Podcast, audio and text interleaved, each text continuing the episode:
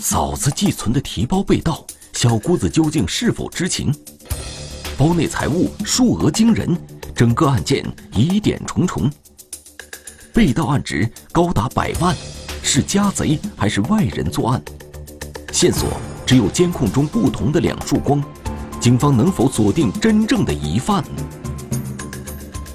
嫂子的提包，天网栏目即将播出。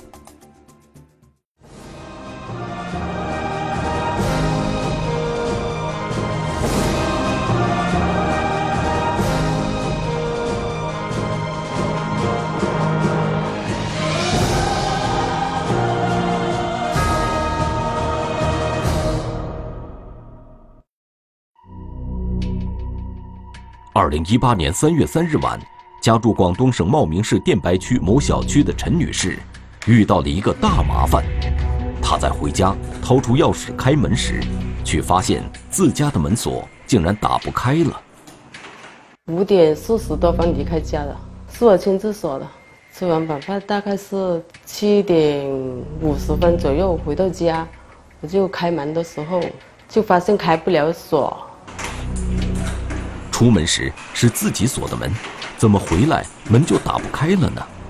他又用钥匙试了几次，结果还是打不开。开第二次的时候，就感觉好像有人在里面反锁了。陈女士的丈夫刚才还和她一起在外面吃饭，反锁房门的人显然不是他。我老公他们没回来，我就感觉不对路，感觉有人还在里面。一种不祥的预感油然而生，陈女士立刻意识到家里可能是招贼了，于是拿出手机拨打了报警电话。你好，幺幺零。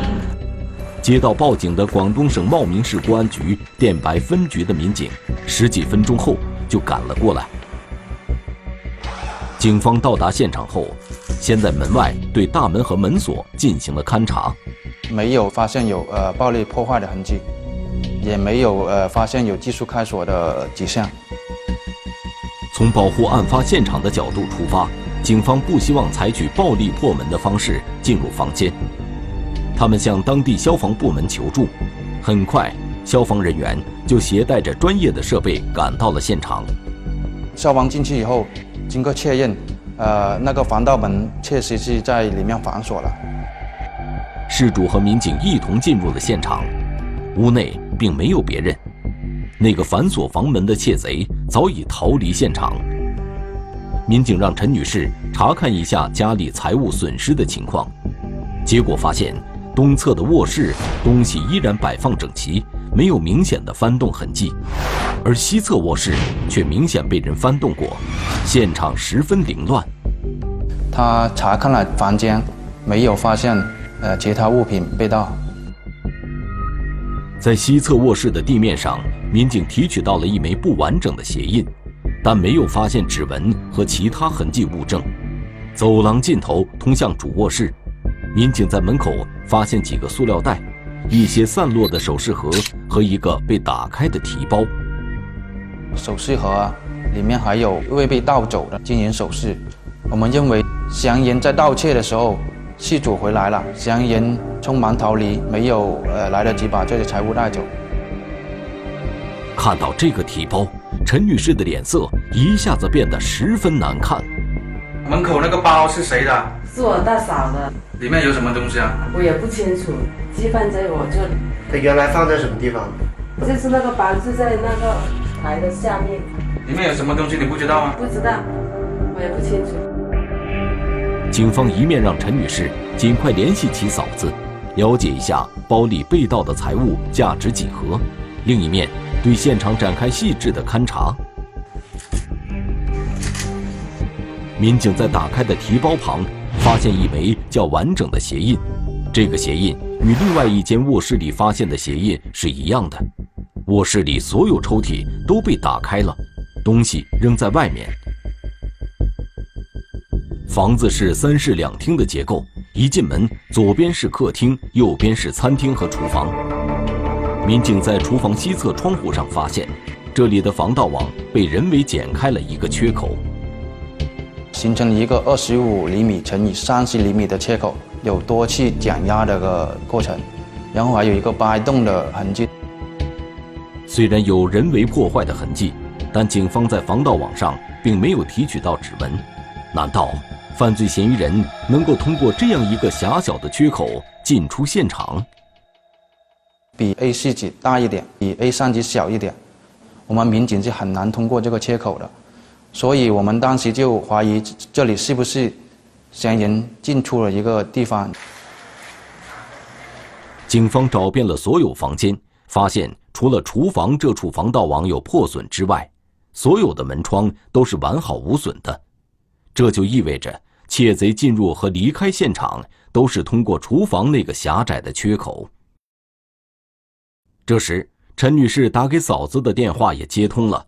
陈女士告诉嫂子，她寄放在这边的那个提包被人偷了。嫂子听到这个消息之后，一下子就崩溃了。我大嫂就哭着，我全个家长都在里面了。那时候我才慌了。在电话中得知，被盗的那个提包里有美元、港币、欧元等大量现金。还有高档手表、黄金首饰等贵重财物，价值共计人民币一百多万元。听到这个消息，现场的民警也感到震惊。警方此时迫切需要见到事主本人，向他了解更多关于这个提包的情况。因为整个事件在他们看来，有着太多的反常。一个亲戚把一个包放你家里边，还用锁锁上了。应该来说，他不可能不告诉他里边是什么东西。作为陈女士来讲，她应该也会问这包里边是什么东西。也许是感受到了在场民警的怀疑，陈女士也变得手足无措。但警方此刻也仅仅是有些困惑，想要解开谜团，还需要通过进一步侦查得到可靠的线索。民警对室外也进行了勘查，被剪开护栏的那扇窗下是一楼邻居家的防盗窗护栏。民警对这些护栏也进行了勘查，发现有被人踩踏过的痕迹。随后，民警还在一楼的窗外提取到了一枚鞋印，经比对，与室内发现的足迹特征完全一致。在距现场不远的地面上，民警又找到了两枚烟头，这一系列的迹象表明，这里。正是犯罪嫌疑人进出现场的地方，有攀爬的痕迹。房间其他的窗户、防盗网进行勘查，也没有发现，呃，切口破坏的痕迹，可以确定嫌疑人是从这个地方进出现场的。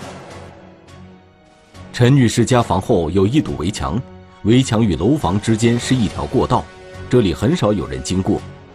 她家的防盗窗与一楼防盗窗的灯塔处有不小的距离。犯罪嫌疑人需要扒着陈女士家的防盗窗剪断护栏，通过狭窄的缺口爬进屋内，能做到这些是相当困难的。警方把这些线索综合起来，初步刻画出了这名犯罪嫌疑人的体貌特征：身材瘦小，呃，有较强的攀爬能力，年龄在二十五岁到三十五岁之间之间，呃，有盗窃前科的可能性比较大。天亮后，民警对小区进行了走访排查。由于这个小区建设的年代较早，很多居民都已经搬走了。陈女士家楼下的那户人家的房子就是空的。警方想找物业打听这户人家的联系方式，却没想到这个小区是开放式的，并没有统一的物业管理。民警走访调查得到的线索十分有限，在案发期间也没有发现有可疑的人员。姑嫂二人说法是否一致？熟人作案能否被排除？后窗位置的手电光给警方带来新线索。路过的小汽车锁定了修理厂员工。目击者看到的汽车是不是作案车辆？嫂子的提包。天网栏目正在播出。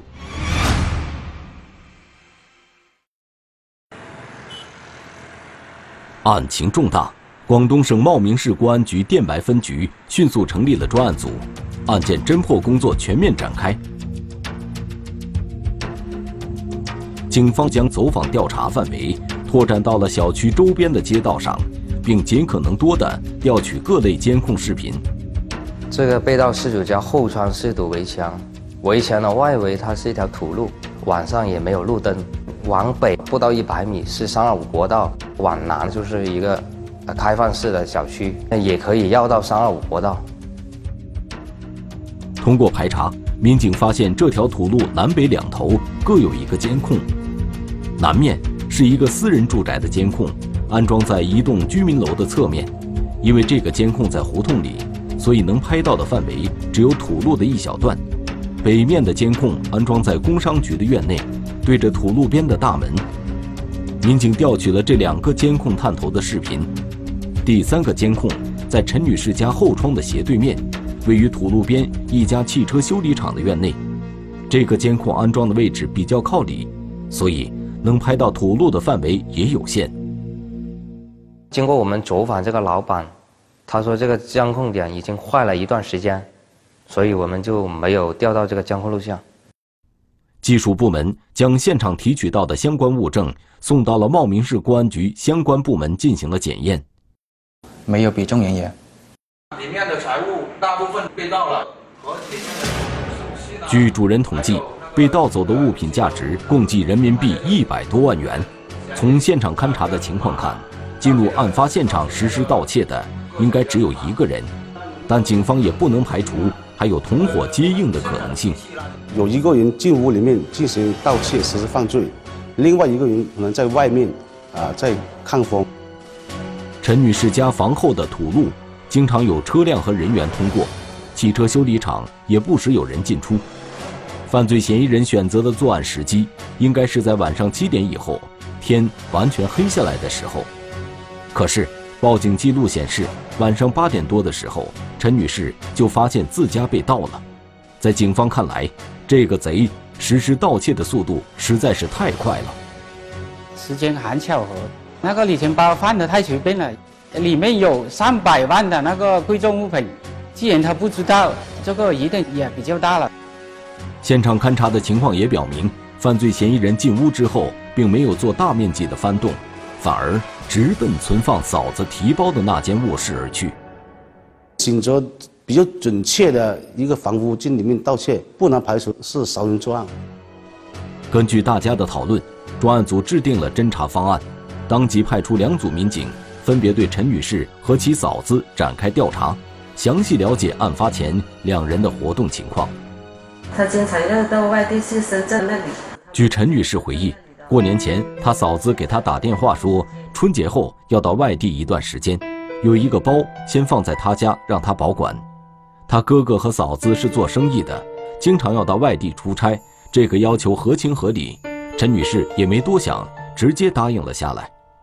就在春节前，她嫂子把被盗的那个提包亲自送了过来，有一个拉链的。那个拉链有个锁。据陈女士说，包里面具体是什么东西，她嫂子没有说，她也没有多问。这个包在家里存了有几个月了，她从没有打开看过，根本不知道包里装的是什么东西。警方认为，即使陈女士不知道包里是什么东西，她也不应该把嫂子交给她保管的重要东西随便放在卧室的桌子下面。她是故意而为之的吗？我们家那个衣柜呀，什么都没有锁的，我只能放在我自己睡的房间里面。我要跟他说明这个情况，我也不知道里面是什么东西，我也不知道。要是知道里面有这些东西，我也不敢帮他放在这里了。民警又问到她的丈夫是否知道这个包的情况，案发前有没有什么人来过她家或对别人说过这件事？连我自己都不知道，我老公他们也不知道。也有来过的，在我房间他们也没有进去过的。另一路民警找到陈女士的嫂子赵某，向她了解关于这个提包的具体情况。据赵某反映，她和丈夫经常往来于深圳和电白，儿子和儿媳妇在香港。由于生意和儿子生活上的需要，所以春节前兑换了大量的港币和外币。夫妇要出差，家里没有人住。就没来得及将这笔钱存到银行里，所以就委托他小姑帮他保管。春节前，赵某把这些财物全都装进一个黑色提包里，外面还加了一把小锁，拿到陈女士家交给她。期间，赵某确实没有跟小姑子交代包里都装了些什么，只是跟她说了，这旅行袋装的是一些重要的物品。赵某说，他与小姑子的关系一直都很好，又是自家人，比较信任他，所以就将这么重要的东西交给他保管。但赵某也提出了自己的疑问，觉得，呃，把这么重要的物品交给他的小姑，就一顿饭的功夫，怎么就不见了呢？也觉得很奇怪。两组调查结果比对之后，专案组认为陈女士与其嫂子的说法基本一致，本案为偶发入室侵财的可能性上升，但是。警方不会草率地排除任何可疑人员的嫌疑，他们还需要把对相关人员的调查做到极致。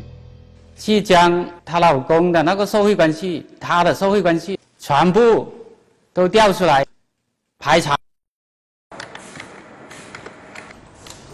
对警方而言，本案侦办的另一个难点在于，案发小区外面是一条土路，并没有安装路灯。而嫌疑人又有意识地选择在天完全黑下来之后实施作案，这就导致案发现场的监控画面都是漆黑一片，比较昏暗，呃，给案件造成了一定的困难。但这漆黑一片的监控画面并没有让民警们气馁，他们反倒认为这片没有任何光源的区域最有可能成为案件的突破口，因为。如果有人或车辆在夜间经过这片区域，在监控画面中就会出现明显的光影变化。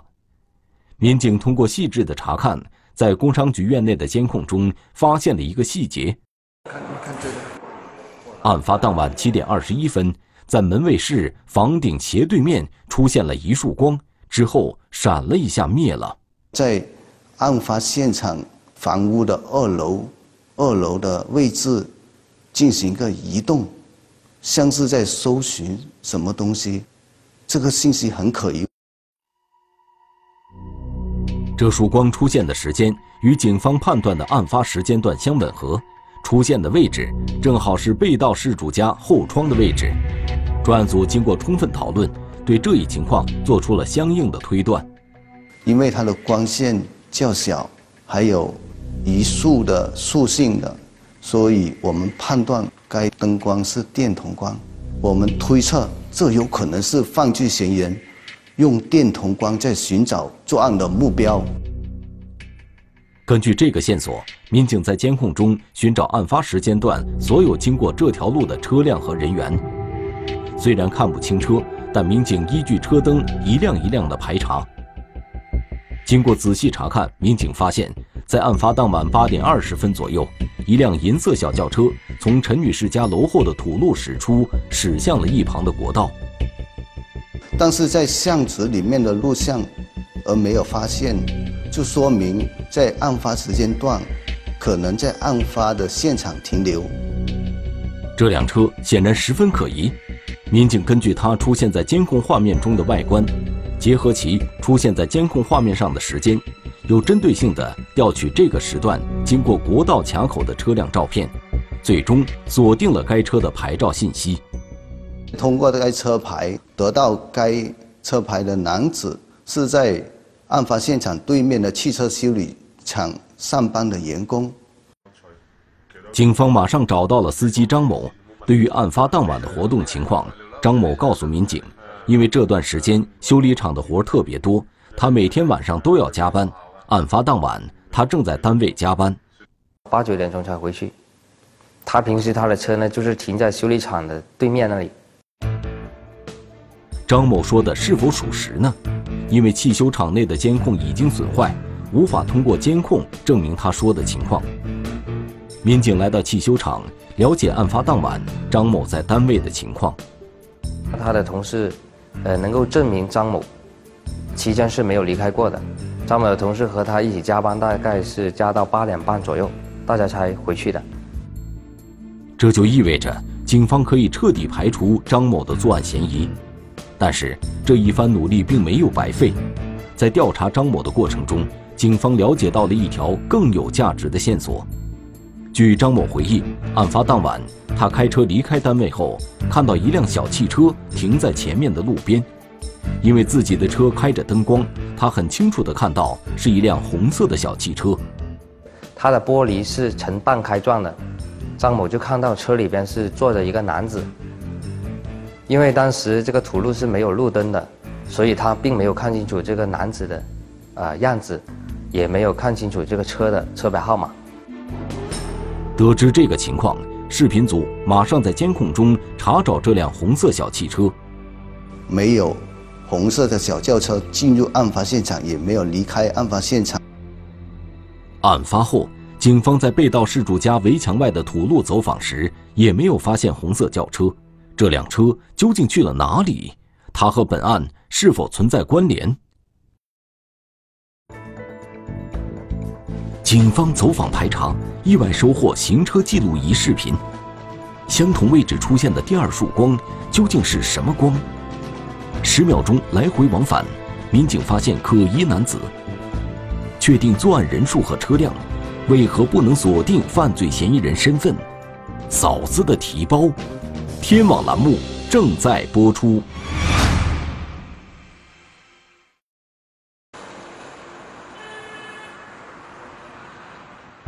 民警虽然没有发现红色小汽车的踪迹，但在排查视频时，发现另外一辆小汽车在案发时间段经过了这条土路。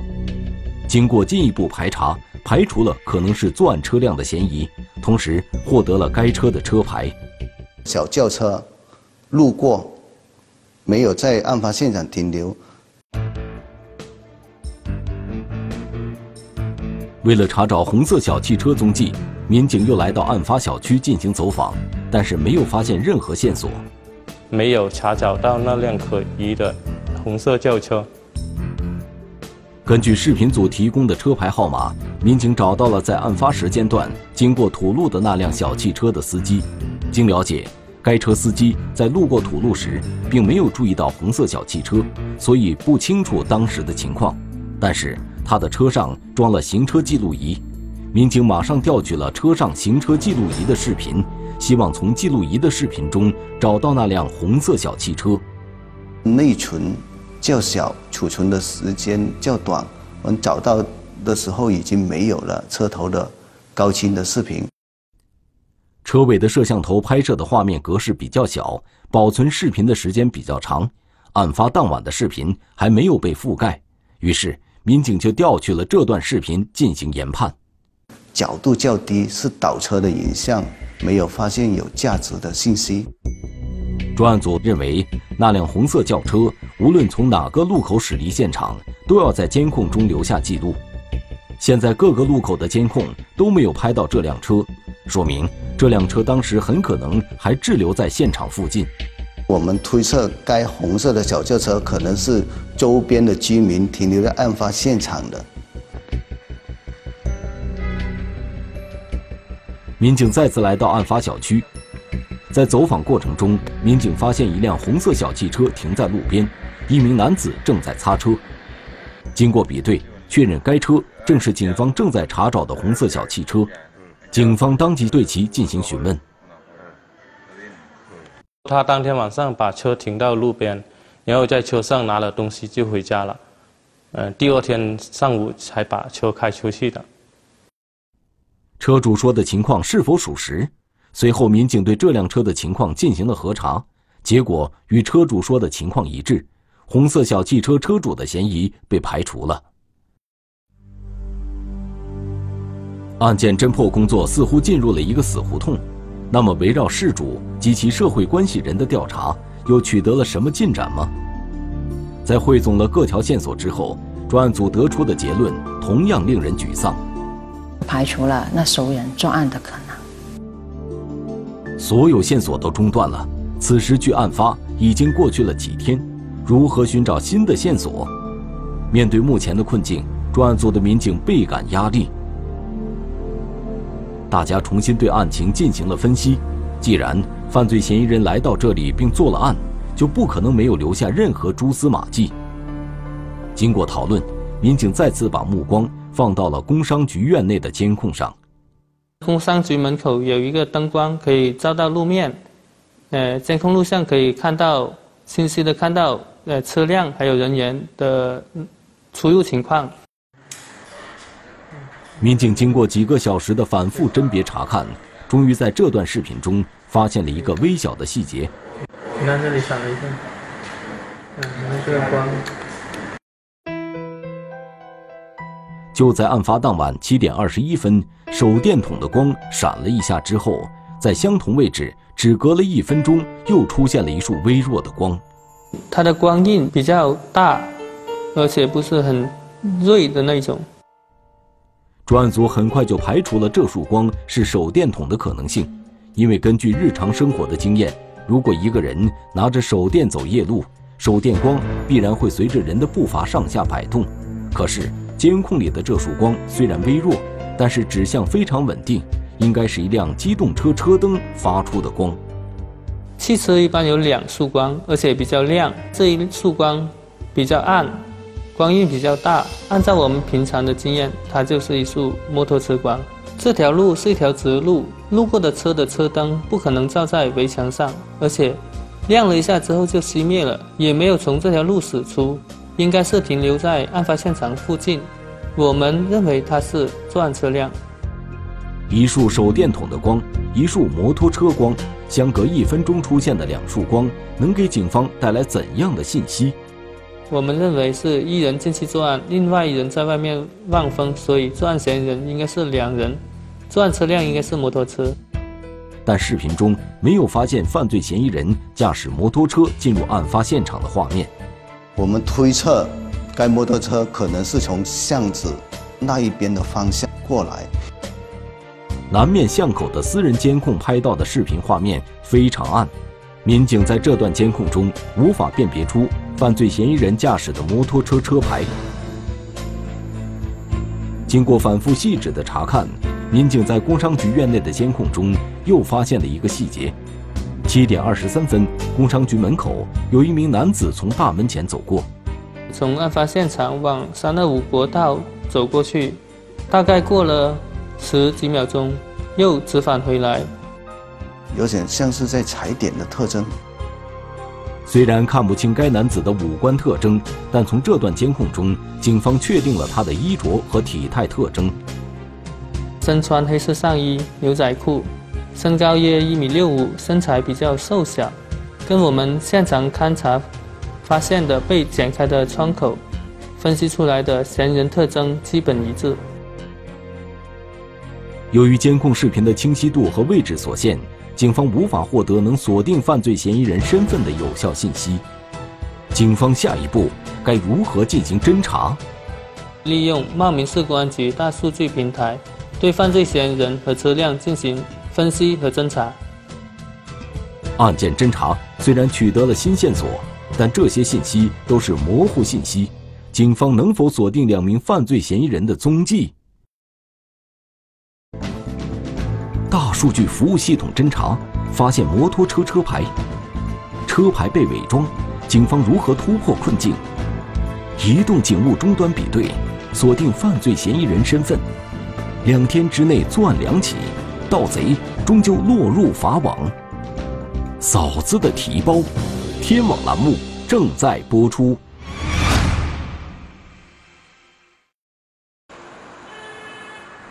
案件已经出现端倪，可是那对姑嫂之间却因为这起案件产生了一些误会。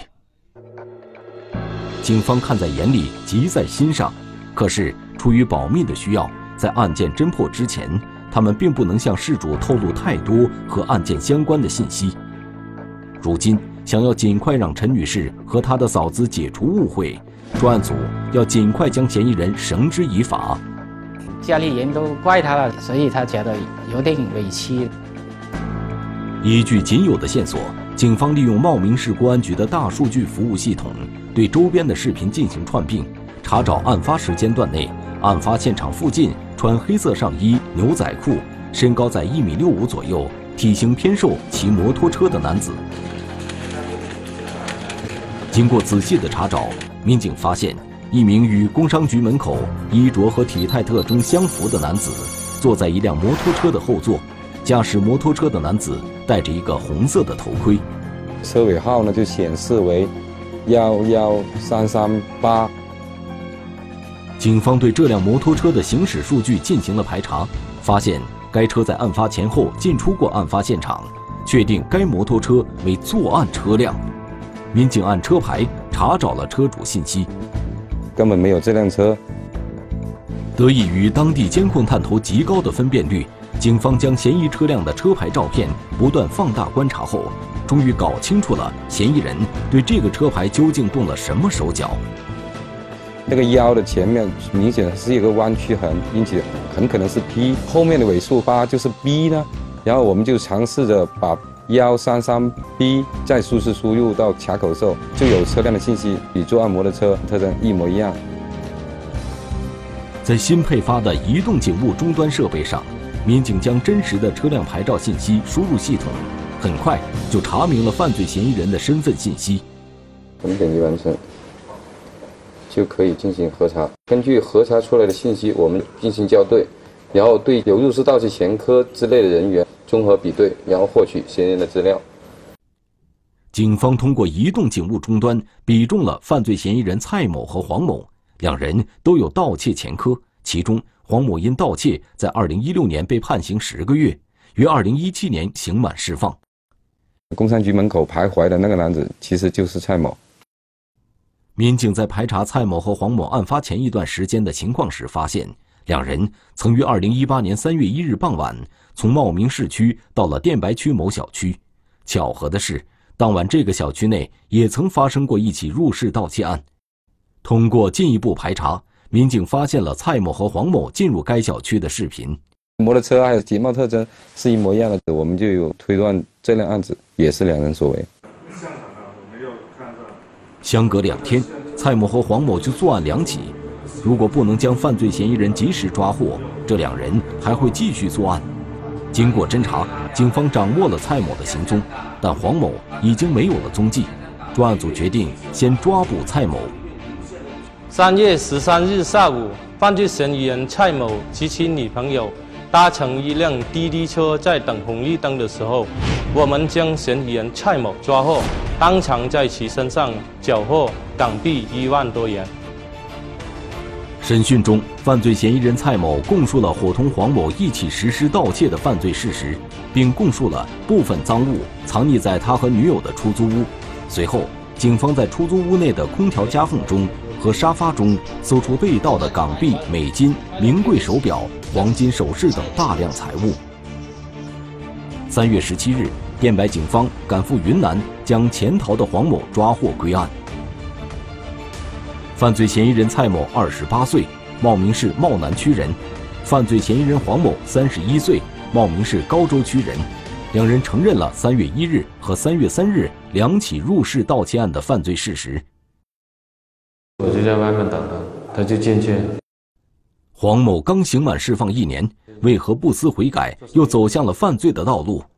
原来他刑满释放后到广东做生意，不到半年就把本钱亏光了。之后他沉迷于赌博，欠了很多钱，没办法，对家也很很愧疚。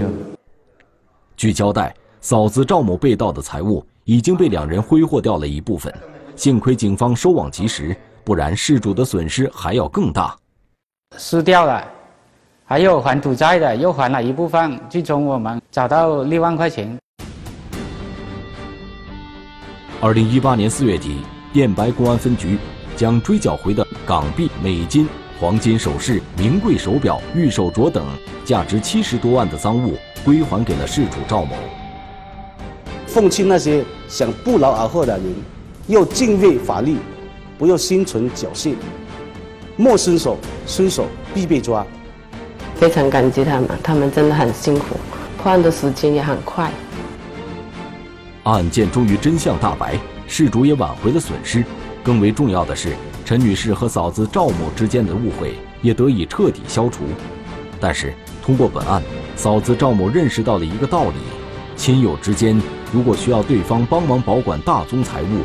还是要事先说明财物价值几何，不能像他那样只把一个上了锁的提包交给小姑子，给自己和对方都平添了不少麻烦。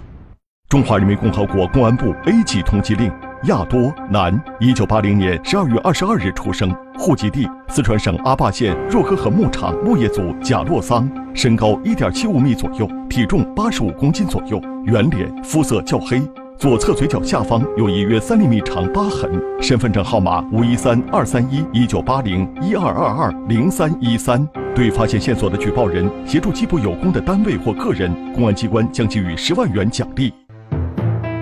一个二十年未结的案件，一段上穷碧落下黄泉的追凶历史。由黑发熬到白头，一具白骨牵引出遗传密码。几代人前赴后继，擒恶魔，祭忠魂。难以隐藏的罪证，天网栏目近期播出。